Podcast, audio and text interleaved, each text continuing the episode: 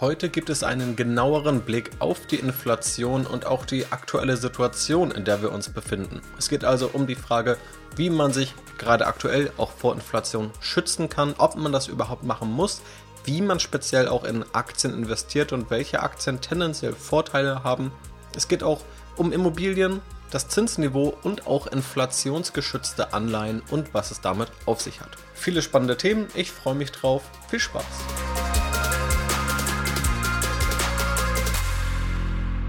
Ja, hallo und herzlich willkommen zur heutigen Podcast-Folge, in der es um die Inflation geht. Ich habe ja schon mal im Podcast über Inflation gesprochen, auch über die Risiken einer Hyperinflation. Hört da gerne nochmal rein, wenn dich auch das Thema interessiert. Jetzt soll es vielmehr darum gehen, auf die aktuelle Situation zu schauen und auch nochmal spezifischer darauf zu gucken, wie man eigentlich mit dieser Situation umgehen kann ganz speziell auch nochmal zu schauen, welche Aktien haben tendenziell Vorteile, was hat es auch auf sich mit dem Anlageprodukt der inflationsgeschützten Anleihen. Ich merke, dass ich da gerade vermehrt Fragen zu bekommen, dass es auch in den Depotchecks in der Academy immer wieder eine Rolle spielt, machen dort inflationsgeschützte Anleihen Sinn oder eben nicht. Und deswegen möchte ich hier einmal dieses Anlageinstrument grob einordnen. Grundlegend die aktuelle Situation, die ist, glaube ich, den meisten bekannt wir leben gerade in einer Phase, wo wir höhere Inflationsraten haben als zuletzt. Auch die Prognosen für 2022 sind relativ hoch, auch verglichen zum historischen Durchschnitt. Das IFO-Institut rechnet mit 4% Inflation für 2022. In den USA hatte man zuletzt auch Inflationsraten von 7%. In Deutschland lag es 2021 im Schnitt bei 3%. Also das sind so die Werte, über die wir hier besprechen. Also so 3% im letzten Jahr, 4% im kommenden Jahr, mit einigen Monaten und dann gerade auch in den USA, wo es nochmal etwas darüber lag. Und wir kommen eher aus einer Phase, wo die Inflationsrate auch lange bei 0% lag. Also vielleicht dann auch knapp darüber bei 0,3, 0,5 Prozent. Und wir hatten dann ein paar Jahre, wo es vielmehr das Problem war und die Frage, warum bekommen wir eigentlich gar keine Inflation? Also erst hat man sich geärgert, dass wir keine Inflation bekommen, jetzt ärgert man sich, dass wir Inflation haben oder etwas zu viel Inflation. Das zeigt auch, dass es ein ja, relativ schwieriges Thema oder es gibt für viele nicht die optimale Inflationsrate. Man sagt ganz grob, und das peilt auch die EZB an, dass man so bei 2% mittelfristig rauskommen möchte, aber man sieht, es schwankt eben auch drumherum und wenn das Dollar mal schwankt, dann gibt es da auch immer viele Diskussionen. Spannend ist auch, da habe ich vor kurzem ein Zitat von Charlie Munger gelesen, das ist der Investmentpartner von Warren Buffett im Investmentunternehmen Berkshire Hathaway. Und er hat auch gesagt, also beide sprechen sich immer wieder dafür aus, langfristig investieren, keine großen Prognosen machen, kein Market Timing, all das, nicht in Panik verfallen. Aber auch er hat gesagt, dass gerade die Inflation in seinen Augen eines der größeren Risiken ist, die es an den Aktienmärkten gibt. Auch Warren Buffett hat das auch gerade früher immer mal wieder betont. Das heißt, die Inflation ist definitiv ein spannendes Thema, auch ein Thema, das uns immer weiter umgeben wird, denn entweder ärgern wir uns eben, weil wir keine Inflation haben, weil wir zu viel Inflation haben, und wenn es die richtige Inflationsrate ist, dann befürchten wir, dass es sie ja, bald wieder in irgendeine Richtung verschlägt, wo wir sie nicht haben wollen. Das vielleicht mal so ein bisschen zur Einordnung. Also es ist nicht so, dass jetzt Inflationssorgen neu sind, sondern das ist eher ein Dauerthema. Und wenn wir uns jetzt das Thema anschauen, was Inflation überhaupt macht und auch wie wir uns da schützen können, da gibt es ein paar grundlegende Weisheiten oder vielmehr auch Dinge, die man verstehen muss. Bei einer Inflation reden wir über Preissteigerungen, also Preissteigerungen in einem durchschnittlichen Warenkorb. 4% heißt also, dass ich mit meinem Geld in einem Jahr 4% weniger kaufen kann, weil dieser Warenkorb, dieser durchschnittliche Warenkorb von einem Durchschnittsdeutschen dann eben 4% teurer geworden ist. Das heißt also auch, wer nichts macht, wer sein Geld aufs Konto legt und man hat ständig Inflation, dann wird das Geld eben entwertet. Das ist ein im Grunde ziemlich spannender Effekt, weil ich glaube, wenn das anders wäre, wenn wir keine Inflation hätten und die Bank würde einfach jedes Jahr 2-3% abbuchen, dann würden viele Menschen reagieren, dann würden sie anlegen, dann würden sie sich Gedanken darüber machen. Aber es passiert nicht, weil es ja wie eine Art unsichtbare Steuer ist auf das Geld. Und das macht Inflation auch so gefährlich für Leute, die dort eben nicht darauf reagieren. Man muss aber auch sagen, wir reden hier über normale Inflationsraten, Hyperinflationsraten, da reden wir vielleicht von 10% aufwärts, aber es gibt auch Fälle mit 100% oder 1000% Inflation oder noch höher im Jahr. Das sind dann die klassischen Phasen mit Hyperinflation.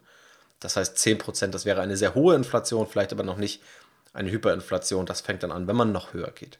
Aber deswegen, Inflation ist eine versteckte Steuer, die ist oft eben in diesem regulären Niveau nicht wirklich sichtbar. Man merkt das nicht so stark, wenn jetzt Preise 2, 3, 4 Prozent von einem Jahr aufs andere steigen. Und das macht es aber so gefährlich für Sparer, die darauf nicht reagieren. Wenn man sich jetzt vor Inflation schützen möchte, da gibt es einige wichtige Grundsätze. Zum einen in Sachwerte zu investieren. Sachwerte, das sind Aktienunternehmen. Aktienunternehmen enthalten wiederum auch Sachwerte. Das sind auch Immobilien und das sind auch Dinge wie Edelmetalle beispielsweise. Was keine Sachwerte sind, sind beispielsweise Anleihen, also Staatsanleihen. Oder angenommen, du vergibst einen privaten Kredit, das ist eine ähnliche Funktionsweise wie bei einer Anleihe, dann bist du erstmal der Inflation ausgeliefert, weil du hast einen festen Zins und wenn du deinen festen Zins auf 2% setzt und irgendwann die Inflation bei 10% liegt, dann verlierst du quasi real jedes Jahr 8% an Kaufkraft. Das heißt, das ist ein Beispiel, festverzinsliche Wertpapiere bringen meistens keinen Inflationsschutz. Es gibt ja eben noch die inflationsgeschützten Anleihen, die stellen dann oft eine Kombination aus fixem Zins und noch variabler Inflationsrate oder variablem Inflationsausgleich dar. Da kommen wir aber gleich nochmal drauf zu sprechen. Dann muss man auch verstehen, wenn man in einer Hyperinflation ist, dann kann man natürlich auch über Inflationsschutz sprechen und dann sind Sachwerte tendenziell überlegen, aber das ist eine Phase enorm hoher Unsicherheit. Hyperinflation ist auch in der Vergangenheit oftmals entstanden bei, ich sag mal, unstabilen politischen Verhältnissen, vielleicht auch korrupten politischen Verhältnissen, bei irgendwelchen Ausnahmesituationen. Und immer wenn wir uns Vermögenspreise anschauen, wenn wir uns Preise anschauen von Aktien, Preise von Gold, Preise von Immobilien, dann ist es ja nicht so, dass nur die Inflation diesen Preis bestimmt, sondern da gibt es 10, 20 Faktoren, die natürlich unterschiedlich stark sind, von denen die Inflation einer ist. Und wenn wir in einer Hyperinflation sind, dann ist davon auszugehen, dass viele andere Faktoren auch im Argen sind. Das heißt, wir haben vielleicht irgendwo noch einen Inflationsschutz, aber er ist eben nicht perfekt in einer Hyperinflation. Und das kann man, soweit ich zumindest weiß, von keiner Geldanlage erwarten. Also ich habe noch keine gefunden, die selbst in Hyperinflation den 1 zu 1 Schutz bietet. Darüber hinaus, und das ist eines meiner wichtigsten Anliegen, die ich immer wieder versuche zu betonen, man sollte sich immer vor Inflation schützen und nicht nur dann, wenn davor gewarnt wird oder die Inflation gestiegen ist. Klar, der Angang für mich war vielleicht vor zwei, drei Jahren ein bisschen schwieriger, Leute davon zu überzeugen, hey, vielleicht solltet ihr auch ein bisschen auf Inflation achten und weitestgehend inflationssicher anlegen, wenn dann die Inflationsrate bei 0% ist. Das ist dann schwierig, Leute davon vielleicht zu überzeugen. Jetzt sieht man eben, die Inflation ist so gestiegen und jetzt interessieren sich natürlich alle auf einmal dafür, hey, wie kann man denn eigentlich inflationsgeschützt anlegen? Das muss man natürlich für sich einfach immer mitnehmen und sollte man einfach wissen, Inflation ist ein Dauerthema und man sollte sich immer vor Inflation schützen. Nicht nur, wenn sie hoch ist, nicht nur, wenn sie niedrig ist, sondern dauerhaft. Denn immer, wenn man es nur dann macht, wenn die Inflationsrate gestiegen ist, dann macht man es in der Regel zu spät. Und das wird auch in dieser Folge nochmal ziemlich wichtig werden, wenn wir uns gleich mal die inflationsgeschützten Anleihen anschauen. Und der letzte, aber ebenso wichtige Zusammenhang, den man verstehen muss, ist der Zusammenhang zwischen Inflation und Zinsniveau. Beziehungsweise jetzt nicht im Detail wieder, welches Zahnrad in welches greift, aber zu verstehen, beide hängen auch irgendwo miteinander zusammen, wenn auch nicht eins zu eins. Es gibt aber immer viele Diskussionen darüber, wie beispielsweise eine Geldpolitik, also eine lockere Geldpolitik, ein niedriges Zinsniveau auch zu einer Inflation führt oder eine Inflationsgefahr ist. Gerade in der Podcast-Folge zum Thema Hyperinflation habe ich da ausführlicher drüber gesprochen. Also hör da gerne nochmal rein, wenn du die Zusammenhänge besser verstehen möchtest, inklusive Quantitätstheorie, damals noch aus dem VWL-Studium und auch Meinung vom ehemaligen UNO-Chefökonom. Aber kurz zusammengefasst, eine Politik des günstigen Geldes ist quasi der Nährboden dafür, dass es Inflation geben kann oder es ermöglicht erstmal eine Inflation, es führt aber nicht zwangsläufig zu einer Inflation. Da schauen wir auch gleich nochmal drauf. Das lässt sich gerade jetzt auch empirisch relativ gut herleiten. Aber es gibt hier definitiv einen Zusammenhang, beziehungsweise dieses lockere Zinsniveau, die lockere Geldpolitik ist irgendwo eine Voraussetzung dafür. Sie kann eben auch dazu führen, um das ganz praktisch zu verdeutlichen, wenn man leicht an Kredite kommt, wenn Kredite günstig sind, und das ist ja auch der Hintergedanke von lockerer Geldpolitik, dann sollen mehr Kredite aufgenommen werden, dann können Häuser gekauft werden, dann können Investitionen getätigt werden, sie können günstiger finanziert werden. Also es wird einfach mehr investiert, es wird mehr gekauft, mehr gebaut. Und das soll eben eine Geldpolitik erreichen. Und da kann es natürlich auch sein, wenn man die Nachfrage dadurch ankurbelt, das ist eben die ökonomische Theorie, dass dann auch Preise folgen. Also mehr Nachfrage, dann eben auch höhere Preise. Und das sind ganz wichtige grundlegende Überlegungen. Und oftmals ist es auch für das Anlegerleben enorm wichtig, erstmal diese Grundlagen zu verstehen, zu verinnerlichen. Und dann wird man schon viel resistenter gegen Schlagzeilen, gegen Panikmache, die man auch in diesem Inflationskontext immer wieder bekommt. Und man versteht aber auch, warum es tatsächlich gute Gründe gibt, sich dauerhaft gegen Inflation zu schützen und das in der Geldanlage mit einzubeziehen. Und jetzt springen wir nochmal stärker in die aktuelle Situation. Also, wo stehen wir eigentlich gerade? Erstmal haben wir immer noch eine Politik des günstigen Geldes, also Geld im Sinne von Krediten, äh, ist immer noch enorm günstig. Es gibt jetzt aber leicht zügelnde Tendenzen. Vor allem sehen wir das in den USA, wo ganz konkrete Zinserhöhungen schon angekündigt sind. Und es gibt vielleicht aber auch leichte Tendenzen und Aussagen der EZB, dass es in eine etwas straffere Geldpolitik gehen könnte. Auch die Zinsen sind schon etwas angestiegen. Wir sind immer noch auf einem günstigen Niveau. Aber wie gesagt, wir haben hier eben diese leicht zügelnden Tendenzen oder leicht ansteigende Zinsen. Das heißt, auch das ist eine klare Reaktion auf inflationäre Tendenzen, die wir gerade sehen. Die Inflation ist eben, wie vorhin beschrieben, hochgesprungen. Vor einem Jahr oder vor zwei Jahren war sie noch eher bei Null. Also da waren wir eben noch im eigentlich gegenteiligen Verhältnis und hatten eher eine Angst vor der Deflation. Spannend ist jetzt natürlich auch zu verstehen, Worin liegen denn jetzt die Gründe der Inflation in diesem besonderen Fall? Geldpolitik haben wir ja schon festgestellt, weil wir eben auch günstiges Geld haben, ist dieser Nährboden gegeben für inflationäre Tendenzen, für also Preissteigerung. Und jetzt gibt es aber auch ganz andere Gründe, beziehungsweise auch viel mehr Auslöser dafür. Und zum einen ist das die Corona-Pandemie, die dazu geführt hat, dass es gerade ganz starke Lieferengpässe gibt. Das sieht man auch in enorm vielen Geschäftsberichten von Unternehmen, die ich auch mir regelmäßig mal anschaue, wo dann gesagt wird, aufgrund von Lieferengpässen, beispielsweise bei Chips, ist es also Halbleiter, in der Halbleiterindustrie ist es ganz groß. Es ist einfach viele Autos auch beispielsweise nicht verkauft werden können, einfach nur weil bestimmte Chips fehlen.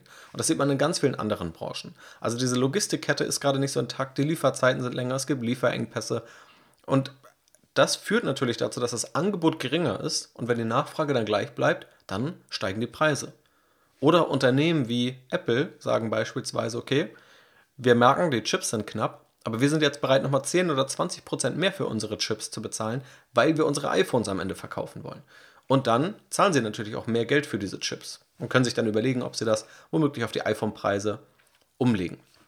Und so haben wir einen ja, ziemlich nachvollziehbaren Grund dafür, warum Preise gestiegen sind. Und das ist erstmal unabhängig von der Geldpolitik. Die Geldpolitik, die ist seit fünf Jahren sehr locker, gerade in der Eurozone. Und auch da ist es nicht zu einer Inflation gekommen, eher zum Gegenteil. Das heißt, alleine die aktuelle Inflation über die Geldpolitik erklären zu wollen, das greift in meinen Augen und auch in den Augen vieler Experten, wo ich mir die Meinung dazu angeschaut habe, und vieler Volkswirte deutlich zu kurz. Einen anderen Grund gibt es auch, und auch der ist sehr nachvollziehbar, und ich glaube, den können wir alle, ähm, wenn wir auf unsere Nebenkostenabrechnung schauen, selber nachvollziehen. Und zwar sind das Energiepreise. Denn wir haben Themen wie die CO2-Bepreisung, die erst einmal Energie teurer macht oder zumindest nicht saubere Energie teurer macht. Aber unser Mix beruht eben auch ganz zentral auf nicht sauberer Energie. Und wir haben auch Knappheit bei bestimmten Rohstoffen, wie beispielsweise Gas. Da gibt es dann auch noch politische Diskussionen. Das heißt, dann gibt es Gazprom, einen russischen Konzern, von dem wir eine gewisse Abhängigkeit haben, gerade in Deutschland. Und dass dort womöglich ja, aus politischem Interesse verknappt wird, wie viel Energie oder wie viel Gas wir da bekommen. Das sind nochmal ganz andere Diskussionen. Aber Fakt ist, dass Energiepreise gestiegen sind. Und in vielen Bereichen der Industrie, ich würde sogar behaupten, in jedem Bereich der Industrie, sind Energiepreise ein wesentlicher Kostenfaktor. Und dieser muss dann natürlich auch weitergegeben werden. Das heißt, wir haben einmal diese Logistik- und Lieferengpässe, wir haben auch gestiegene Energiepreise und dadurch haben wir natürlich ganz starke Auslöser für diese inflationären Tendenzen. Und die lockere Geldpolitik ist eben der Nährboden dafür, ist nicht der Auslöser, aber ist quasi sozusagen eine Art Voraussetzung oder begünstigt das Ganze noch etwas. Was ich aber auch explizit dazu sagen möchte, es gibt immer wieder Crash-Propheten. Seit, wie gesagt, zehn Jahren hört man das eigentlich jedes Jahr mit Warnungen vor der Inflation, für der Hyperinflation. Da gibt es die Inflation nicht und entweder wird dann gesagt, na, dass eigentlich alles nur noch schlimmer wird, eben weil sie noch nicht aufgetreten ist, oder es werden einfach und zum Teil wirklich absurde Kennziffern neu berechnet, die die eigentliche Inflation angeben sollen. Also es gibt da tatsächlich große Diskussionen, auch wie man die Inflationsrate genau berechnet und auch berechtigte Diskussionen. Aber es gibt manchmal wirklich abenteuerliche Abweichungen, wo man wirklich ganz stark, oder wo ich persönlich ganz stark das Gefühl bekomme, Da geht es nur darum, eine These aufzustellen und sie selbst zu beweisen und nicht irgendwie objektive Beweisführung zu betreiben. Und das sieht man leider ganz oft, dass sozusagen aus dieser übertriebenen Inflationsangst oder dann verschwimmt das auch mit äh, EZB-Kritik, mit politischer Kritik und äh, da wird alles dann quasi ja, über den Kamm geschert. Und das hat oftmals, glaube ich, eher eigene Geschäftsmodelle im Hintergrund, die dadurch bestätigt werden sollen oder Zulauf bekommen sollen. Und das ist aber weniger eine differenzierte Auseinandersetzung mit dem Thema. Klar ist, wir haben Inflation, es gibt diesen Zusammenhang zur Geldpolitik, aber seit zehn Jahren zu behaupten, durch lockere Geldpolitik, durch die EZB bekommen wir eine Hyperinflation und jetzt ist es eingetreten und das liegt nur an der Geldpolitik, ja, das ist wie eine Uhr, die stehen geblieben ist und zweimal am Tag richtig läuft. Also das alleine ist wirklich kein Nachweis dafür. Also da immer vorsichtig sein. Da gab es auch gerade am 18. Februar, also quasi, wenn die Podcast-Folge rauskommt, vorgestern, ähm, einen Beitrag im Spiegel mit dem Titel Vorsicht, Inflation der Rechthaber. Der Beitrag ist von Thomas Fricke, er war selbst Chefökonom der Financial Times Deutschland beispielsweise. Und er kritisiert da eben auch genau das, was ich gerade beschrieben habe, nämlich dass man quasi jahrelang auf die EZB schimpft und irgendwann kommt dann die Inflationsrate und dass dann aber die falschen Schlüsse daraus gezogen werden, wenn man jetzt sagt, die Konsequenzen daraus, die betreffen nur die EZB, wenn aber die Ursachen vielleicht doch ganz andere sein könnten. Oder die EZB eben einer von vielen Faktoren ist. Und ja, er sieht eben viele Rechtehaber, und das sind jetzt nicht nur irgendwelche Crash-Propheten, sondern er kritisierte auch beispielsweise die Bundesbank oder andere, dass diese jetzt eigentlich nur ja, quasi die Gelegenheit abgewartet haben, bis sie irgendwie ihre jahrelang ausgesprochenen Thesen bestätigen können, ohne dass sie inhaltlich wirklich stichhaltig begründet werden können. Aber das vielleicht nochmal, um das ein bisschen einzuordnen, was man da so alles liest. Und natürlich sind da auch viele Dinge, die da debattiert werden, die unklar sind und die die Ökonomen dann unter sich ausmachen. Was noch ein, eine spannende Folge sein könnte, und das ist vielleicht auch der Punkt, der noch ein bisschen gefährlicher ist oder wo man noch in dauerhaft höhere Inflationsraten rutscht. Denn man muss sagen, wenn wir jetzt bei 4% liegen und das erstmal so weitergeht und wir dann vielleicht eine Normalisierung erleben, dann auf 3% oder auf 2%, dann ist es definitiv kein Weltuntergang. Man muss dann eben wissen, wie man damit umgeht und da gibt es auch Nachteile, aber die größte Angst besteht eben, wenn man dauerhaft auf deutlich höheren Inflationsraten läuft oder auf diese zugeht. Und es gibt da auch in der Volkswirtschaftslehre die sogenannte Lohnpreisspirale. Und die ist noch etwas gefährlicher und kann sozusagen der Mechanismus sein, der diese dauerhaft höheren Inflationsraten prägt. Und das sehen wir teilweise schon. Also das wäre noch sozusagen der Punkt, wo ich die größten Risiken persönlich sehen würde. Wir haben einmal diese beschriebenen Faktoren, die zu höheren Preisen führen. Höhere Preise können jetzt in der Theorie dazu führen, dass Löhne höher verhandelt werden. Dass also Arbeitnehmer sagen, auf der einen Seite haben wir hier gerade eine höhere Inflation, das heißt, damit ich meinen realen Lohn gleich behalte, meine Kaufkraft überhaupt gleich behalte, muss ich mehr Lohn fordern, eine höhere Gehaltserhöhung. Das kann man individuell machen, es gibt aber auch Gewerkschaften, die sowas aushandeln können. Das ist aber auch sehr individuell von Land zu Land und auch von Branche zu Branche, wie stark da überhaupt Gewerkschaften daran beteiligt sind. Was wir aber auch eben gerade sehen, ist, dass die Knappheit an Arbeitsangebot in dem Sinne, also an Menschen, die Arbeit ausführen können, gerade steigt. Also in nahezu allen Branchen wird darüber wird beklagt, dass es aktuell zu wenig Personal gibt. Und mit allen Branchen meine ich dann auch wirklich von quasi den Werkstudenten oder anderen Personen, die dann vielleicht für Delivery Hero oder irgendwelche Lieferdienste Essen ausfahren, bis zu dem IT-Entwickler, Ingenieuren, medizinischem Personal. Wirklich durch alle Branchen hinweg scheint es an Personal zu fehlen. Und das sind dann natürlich zwei Faktoren, die erstmal Löhne treiben. Also man sieht, eine Inflation findet statt, Preise werden teurer, dann möchte man auch selber mehr Gehalt haben. Und auf der anderen Seite kann man dieses Gehalt auch in vielen Fällen fordern, weil eben das Arbeitsangebot so knapp ist. Das heißt, wir haben auf der einen Seite Preissteigerung, auf der anderen Seite Lohnsteigerung. Wenn wir höhere Löhne haben, haben wir wieder gestiegene Kosten für die Unternehmen, die diese womöglich wieder über Preise weitergeben müssen. Das heißt, wir haben wieder eine Preissteigerung. Und jetzt kannst du dir schon, glaube ich, vorstellen, in welche Richtung das geht. Gestiegene Löhne führen zu gestiegenen Preisen, führen zu gestiegenen Löhnen und so weiter. So dreht sich eben diese Lohnpreisspirale. Und das sind die gefährlichen Tendenzen, die dann zu Inflation führen können. Deswegen gibt es jetzt eben auch Maßnahmen, dass dann die Zentralbanken womöglich gegenlenken. Man speziell auf die Energiepreise schaut und man auch gucken sollte, wie man diese Logistik oder diese Lieferketten wiederherstellt. Wobei das natürlich sehr schwer ist, das als Politiker hinzubekommen. Es gibt aber auch andere Tendenzen, muss man sagen. Also es gibt viele Einflussfaktoren auf Inflation. Ich habe jetzt mal, glaube ich, so die größten genannt. Aber beispielsweise mutmaßt man auch, dass Technologie eher deflationäre Tendenzen hat. Also weil wir moderne technologische Lösungen haben, die viele Dinge günstiger machen. Wenn man also vorher vielleicht viele Menschen beschäftigen musste, aber heute eine Software hat, die das vielleicht umsetzen kann, dann ist es deutlich günstiger und dann kann man natürlich auch das Ganze günstiger anbieten. Also auch deflationäre Tendenzen gibt es. Man neigt oft dazu in dieser Diskussion nur das zu benennen, was Inflation anfachen kann, aber es gibt eben auch gegenteilige Einflussfaktoren. Unterm Strich glaube ich, dass Inflation schwer prognostizierbar ist. Also ich habe noch niemanden gesehen, der das wirklich konsistent und sauber hinbekommt. Und die Leute, die das behaupten, da muss man dann lieber zweimal hinschauen. Ich bin viel eher überzeugt, dass man das Depot immer weitestgehend inflationssicher machen sollte. Und das passiert unter anderem dadurch, dass man weniger in festverzinsliche Wertpapiere investiert, sondern vor allem auch Sachwerte setzt, wo man dann akzeptiert, dass diese nicht immer 100%ig 1 zu 1 vor Inflation schützen, aber das eben im langfristigen Durchschnitt machen. Und ich glaube auch, wenn ich mich mal aus dem Fenster lehnen sollte, dass die Inflationsrate leicht zurückgehen wird, eben weil ich glaube, dass die ausschlaggebenden Faktoren gerade irgendwo beseitigt werden können, also dass Lieferengpässe beseitigt werden können und diese Logistikprobleme und dass es auch Lösungen gibt für diese gestiegenen Energiepreise. Ich glaube trotzdem, dass diese Inflationsrate bleiben wird, dass sie nicht wieder direkt auf diese 0% zurückfällt, gerade auch wegen dieser Tendenzen am Arbeitsmarkt. Das sehe ich auch tatsächlich als realistisches Risiko, mit dem man planen muss.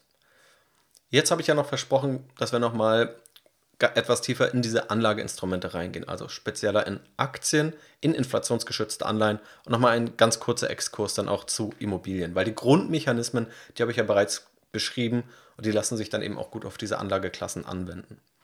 Grundsätzlich bei Aktien, diese liefern einen langfristigen Inflationsschutz. Wenn wir aber nochmal schauen, welche Aktien das besser machen und welche schwächer, dann gibt es hier einige grundlegende Überlegungen für Unternehmen, die man hier treffen kann. Zum einen muss es überhaupt erstmal vertraglich möglich sein, Preise zu erhöhen, wenn Unternehmen festgeschriebene Preise haben und dann aber die Kosten für diese Unternehmen steigen, dann können sie das einfach nicht weiterreichen. Also das ist schon mal ganz schlecht. Dann ist die Frage, ist ein Unternehmen überhaupt von steigenden Preisen betroffen? Also wenn Löhne steigen, dann trifft das im Grunde jeden, aber unterschiedliche Unternehmen haben auch ganz unterschiedliche Anteile an Gehaltskosten. Softwareunternehmen, Digitalunternehmen beispielsweise kommen oft mit weniger Personal aus und auch mit weniger Material, also Rohstoffeinsatz. Das heißt, diese treffen inflationäre Tendenzen erstmal weniger. Das heißt, hier haben wir schon mal irgendwo eine Gruppe identifiziert, die tendenziell etwas weniger Schaden nehmen könnte bei einer inflationären Phase. Die andere Frage ist dann bei einem Unternehmen, wenn man noch weitergeht, kann das Unternehmen Preise erhöhen und trotzdem die Kundenzahl gleich halten? Also dann auch die Marge und den Gewinn gleich halten? Oder wenn das Unternehmen Preise erhöht, sind die Kunden dann sofort weg? Und das ist dann eben noch einer der größten Unterschiede bei Unternehmen, die von Inflation betroffen sind, weil Gehälter steigen, weil Material, weil Rohstoffe steigen. Können sie diese gestiegenen Kosten weitergeben an Kunden oder können sie das nicht? Je besser man in der Lage ist, als Unternehmen Preiserhöhungen weiterzugeben, desto besser ist man auch vor Inflation geschützt, weil man selber die eigene Marge weitestgehend gleich halten kann. Wer das aber nicht machen kann, der hat eben große Probleme. Dazu gibt es auch unterschiedliche Studien und Untersuchungen, die ich mir angeschaut habe.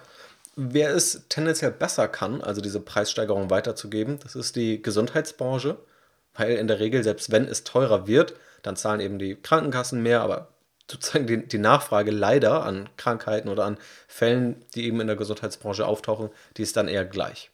Auch bei Luxusgüterunternehmen ist es oft so, dass das Verhältnis von ja, verkauftem Preis und dem Preis der Produktion relativ hoch ist. Sprich, wenn man da irgendwie eine Luxushandtasche keine Ahnung, in welchem Preissegment die liegen, vielleicht 500 Euro hat, dann sind die Rohstoffkosten vielleicht bei 50 Euro. Wenn die Rohstoffkosten jetzt von 50 auf 70 Euro steigen, dann ist es prozentual viel, dann sind es 40 Prozent mehr.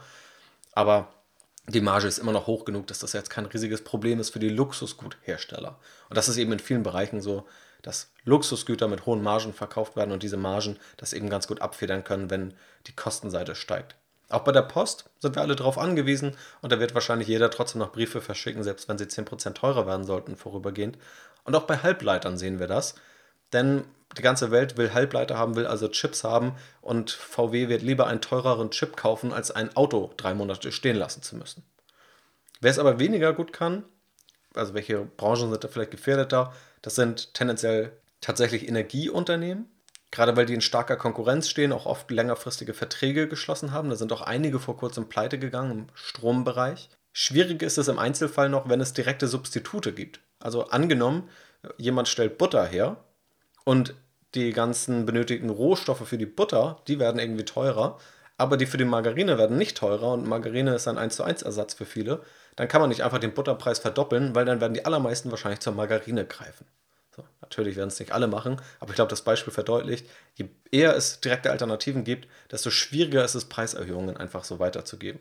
Es gibt auch noch eine Kennzahl, die man sich anschauen kann, die ich ganz spannend finde. Die habe ich auf Strategy Invest in einem Beitrag beschrieben. Den verlinke ich mal in der Podcast-Beschreibung. Und da geht es um Preissetzungsmacht. Also wie kann man messbar machen, welches Unternehmen in der Lage ist, Preise zu setzen, ohne Kunden zu verprellen und welches kann das eher weniger. Das ist ganz allgemein auch unabhängig von Inflation ein ja, sehr starkes Instrument oder viel eher ein Faktor der eigene Stärke demonstriert, ein starkes Geschäftsmodell demonstriert. In der Vergangenheit konnte man sich zum Beispiel mal Netflix anschauen, dass Netflix viele Preissteigerungen durchführen konnte, ohne damit Kunden zu verlieren. Das zeigt erstmal eine hohe Preissetzungsmacht. Das gleiche auch bei Shopify, der E-Commerce-Software. Da habe ich auch vom Co-Gründer vor kurzem ein Interview gehört, der auch gesagt hat, in der Anfangszeit haben sie mal Preise erhöht und sie hatten große Angst, dass irgendwie das Kunden verprellt. Aber sie haben einfach keinen Abbruch gesehen. Diese Preiserhöhung im Kundenwachstum hat man einfach nicht bemerkt. Auch das spricht für eine hohe Preissetzungsmacht. Hängt natürlich auch immer davon ab, bei welchem Preis man sich bewegt. Irgendwann ist das Ganze auch mal zu Ende. Aber definitiv gibt es hier Unterschiede und bei dieser Preissetzungsmacht fließt auch so etwas mit ein wie die Marge beispielsweise des Unternehmens. Also höhere Margen geben in der Regel mehr Preissetzungsmacht. Schau da sehr gerne nochmal rein, wenn es dich interessiert für den Bereich einzelner Aktienunternehmen. Schauen wir jetzt aber noch einmal auf inflationsgeschützte Anleihen. Grundlegend funktionieren Anleihen vereinfacht gesagt so, dass du einen gewissen Betrag zahlst, dir dann diese Anleihe kaufst und dafür bekommst du Zinsen auf den Nennbetrag der Anleihe. Also nehmen wir mal an, du kaufst eine Anleihe direkt, wenn sie ausgegeben wird, für 1000 Euro und dann werden dir 3% Zinsen pro Jahr versprochen. Anleihen haben dann eine Laufzeit und am Ende der Laufzeit bekommst du dann dein Geld zurück. Deswegen eben ein relativ kreditähnliches Konstrukt. Aber auch Anleihen werden ständig an der Börse gehandelt, haben also auch gewisse Kurse. Und je nachdem, wo der Kurs liegt, unterscheidet sich dann die effektive Rendite für dich vom Zinsniveau oder vom Coupon, den eine bestimmte Anleihe hat. Inflationsgeschützte Anleihen erweitern nun im Grunde dieses Prinzip um eine variable Renditekomponente. Das heißt, dann gibt beispielsweise die Bundesrepublik Deutschland eine Staatsanleihe aus und statt nur diesen festen Zins zu versprechen, sagt man, es gibt einen gewissen Zins oder es gibt vielleicht auch keinen Zins, aber es gibt eben auch eine variable Komponente, die sich anhand des Inflationsindex bemisst. Die Theorie dahinter und warum auch so viele dann auf inflationsgeschützte Anleihen schauen, ist, dass wenn man höhere Inflation sieht, dass man dann erwartet, dass man dann über inflationsgeschützte Anleihen mehr Rendite bekommt. Das ist auch nicht ganz falsch. Das Problem ist aber, dass Inflationserwartungen des Marktes schon heute in dem Kurs stecken oder in dieser inflationsgeschützten Anleihe stecken. Das heißt, wenn der Markt jetzt erwartet, dass die Inflation gestiegen ist, also dass dann irgendwie 3% Inflationsrate pro Jahr beispielsweise eingepreist ist, dann führt eine Inflation, die tatsächlich bei der Erwartung liegt, die tatsächlich in der Realität bei 3% liegt, nicht dazu, dass du mehr Geld bekommst durch deine inflationsgeschützte Anleihe. Denn genau diese Erwartung ist heute schon drin. Eine inflationsgeschützte Anleihe lohnt sich dann, wenn die Inflation tatsächlich höher ist als die Erwartung. Und deswegen ist dieser Punkt wichtig, den ich eingangs genannt habe. Wenn man sich vor Inflation schützen will, wenn die Inflationserwartung schon gestiegen ist, dann ist es zu spät, auch für inflationsgeschützte Anleihen, weil die sind dann eben auch entsprechend so eingepreist oder haben diese Inflationserwartung so eingepreist. Das heißt, mit inflationsgeschützten Anleihen hätte man ganz gut abgeschnitten, wenn man das vor zwei, drei Jahren gemacht hätte. Aber jetzt kauft man sich quasi auf einer höheren Inflationserwartung ein. Und dieses Prinzip muss man hier verstehen. Wenn Inflation über den Erwartungen liegt, dann schneidet man besser ab mit einer inflationsgeschützten Anleihe als mit einer Standardanleihe. Wenn allerdings die Inflationserwartung bei 3% liegt, die Inflation am Ende bei 2% liegt, dann wird man mit einer inflationsgeschützten Anleihe schlechter abschneiden als mit einer Standardanleihe. Und dieses Prinzip ist ganz wichtig zu verstehen zu kaufen, um sich vor höherer Inflation zu schützen, ist legitim und ist über eine inflationsgeschützte Anleihe möglich. Aber ganz wichtig, es ist eben immer nur die Differenz zur aktuellen Erwartung und nicht einfach nur, wenn die Inflation hoch ist, bekommt man automatisch mehr Rendite. Viele versprechen sich hier mehr davon, als sie eigentlich bekommen. Man muss auch dazu sagen, diese inflationsgeschützten Anleihen sind ein etwas komplizierteres Anlageprodukt.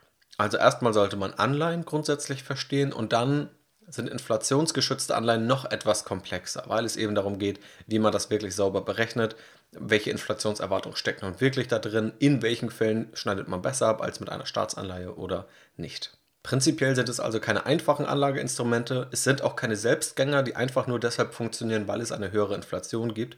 Und man muss aber auch sagen, es gibt auch viele große Investoren, die damit größere Depots zumindest teilweise absichern, dass sie dann eben lieber auf inflationsgeschützte Anleihen setzen, um dieses Risiko irgendwo rauszunehmen. Selbst wenn es dann nicht dazu kommt am Ende und sie dann vielleicht durch die Anleihe selbst minimal schlechter abschneiden, haben sie sich dagegen geschützt, dass beispielsweise der Rest des Depots, der dann vielleicht aus Aktien besteht oder auch aus Aktien besteht, die besonders hohen Inflationsrisiken ausgesetzt sind, dass es abgesichert war. Also klassische Absicherungsstrategien oder auch Hedging genannt. Also bei inflationsgeschützten Anleihen nicht nur vom Namen leiten lassen, sondern das eben immer dazu bedenken. Und wenn man sich weitere Sachwerte anschaut, nur um die hier der Vollständigkeit halber auch mit aufzuführen, da können wir über Edelmetalle sprechen, beispielsweise Silber oder Gold. Auch keine perfekten Inflationsschütze, aber langfristig sollten diese vor Inflation schützen.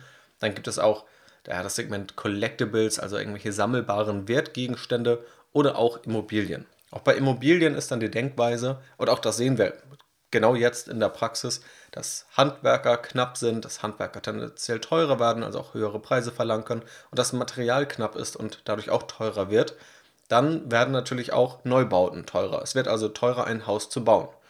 Und wenn alle neuen Häuser teurer werden, dann werden auch bestehende Immobilien stärker nachgefragt, steigen dadurch natürlich auch wiederum im Preis.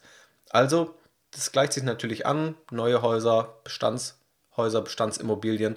Das heißt, auch hier führt eine Inflation zu steigenden Immobilienpreisen und schützt bestehende Immobilieneigentümer zumindest teilweise vor einer Inflation. Allerdings ist das natürlich auch nur eine Seite der Medaille. Auf der anderen Seite, wer dann vielleicht jetzt renovieren muss oder den Bau plant oder wo der Bau sich verzögert, da kann es durchaus sein, dass dann auf einmal die gesamten Baukosten, und das können ja beträchtliche Beträge sein, die dann schnell in den sechsstelligen Bereich gehen, dass die dann mal um 10, 20 Prozent höher ausfallen oder vielleicht auch einfach ein halbes Jahr nach hinten geschoben werden. Dann geht es vielleicht noch darum, nachzufinanzieren bei der Bank und das sind definitiv Themen, die nicht ganz einfach sind. Also je nachdem, wo man hier steht als Immobilieneigentümer, kann man unterschiedlich profitieren oder eben auch darunter leiden. Was eine positive Eigenschaft ist, gerade wenn Immobilien, und das werden sie ja größtenteils kreditfinanziert sind oder teilweise kreditfinanziert, führen Inflationsraten tendenziell dazu, dass die Immobilie im Wert steigt. Der Kredit steigt aber nicht. Also das gleiche Prinzip wie bei Anleihen. Das heißt, eine Inflation entwertet auch Schulden. Ist in dem Sinne also auch gut für Schuldner. Das ist noch ein Vorteil, den Immobilien in diesem Fall definitiv haben. Aber auch hier ist hoffentlich klar, und das kann man sich, denke ich, auch mit gesundem Menschenverstand herleiten, dass das allein kein Kaufgrund ist, jetzt einfach blind irgendeine Immobilie zu kaufen, sondern auch hier ist Inflation einer von sehr vielen unterschiedlichen Faktoren. Und auch über das Thema Immobilien habe ich ja im Podcast schon gesprochen. Einmal die Frage vor kurzem kaufen oder mieten, was ist da eigentlich besser und welche Vor- und Nachteile gibt es da? Und auch Aktien gegenüber Immobilien aus Geldanlagesicht, also als Kapitalanlage hör da auch gerne mal rein, wenn dich diese Unterschiede noch weiter interessieren, denn da geht es auch genau um diese Faktoren neben der Inflation. Also, das war es soweit zur Inflation und zur aktuellen Situation, wie ich damit umgehe, wie du damit umgehen kannst, welche Aktien tendenziell besser abschneiden, was auch die Beweggründe dafür sind, was es mit inflationsgeschützten Anleihen auf sich hat und diese ganz wichtigen Weisheiten und vielmehr Grundsätze, die du verstehen solltest, beherzigen solltest, wenn es um das Thema Inflationsschutz und vor allem dauerhaften Inflationsschutz geht, der nicht nur punktuell mal jetzt für ein paar Monate angewandt wird, sondern den du wirklich dauerhaft für deine Geldanlage und auch für deine Vermögenssicherung beachten solltest. Falls dich noch mehr dazu interessiert, dann schau gerne mal in der Academy vorbei. Da gehe ich auch noch stärker auf das Thema ein. Vermögenssicherung, generell Inflation, eben nochmal ein tieferer Einstieg in diese Zusammenhänge, aber natürlich auch das Große und Ganze. Also wie sieht allgemein einfach eine gute Geldanlage aus? Wie streut man vernünftig? Wie setzt man eine gute Diversifikation auf? Das Ganze natürlich auch wissenschaftlich fundiert. Darum geht es in der Academy. Schau also gerne dort vorbei, wenn du mehr darüber verstehen möchtest, wie du da dein Depot, deine Geldanlage bestmöglich eigenständig aufbaust. Ich hoffe, diese Podcast-Episode hat dir gefallen. Vielen Dank fürs Zuhören. Mach's gut und bis zum nächsten Mal. Ciao, ciao.